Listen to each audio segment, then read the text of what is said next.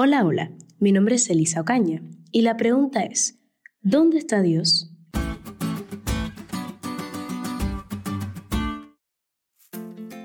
No sé si has experimentado algo similar, pero hay momentos en los que los problemas de este mundo nos agobian de tal forma que dudamos de la presencia de Dios en nuestras vidas.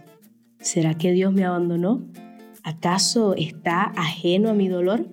Tal vez tú también te hayas hecho alguna de estas preguntas en alguna ocasión Quizás has pensado que Jesús está lejos.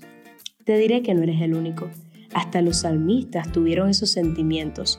Pero la clave aquí es que en vez de alejarse de Dios, cantaron y clamaron a Él, porque aunque no lo podían ver actuando en el momento, estaban seguros de que Dios es fiel y Él se preocupa por sus hijos. Mi mamá siempre me dice, Eli, aunque parezca que el Señor está ausente, puedes estar segura de que aún en su silencio Él está orando. Y esta verdad la tenían presente los salmistas.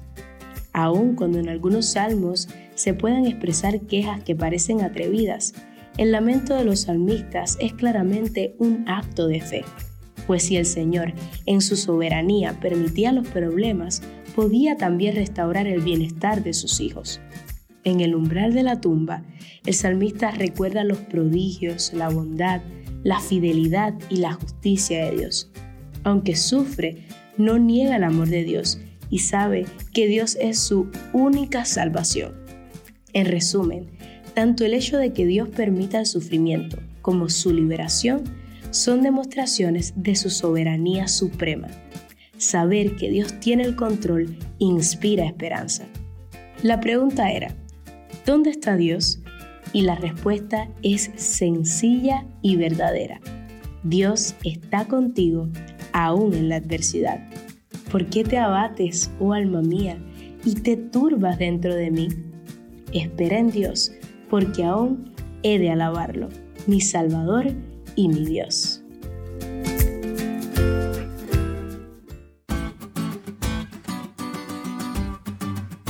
¿Te diste cuenta lo cool que estuvo la lección? No olvides estudiarla y compartir este podcast con todos tus amigos.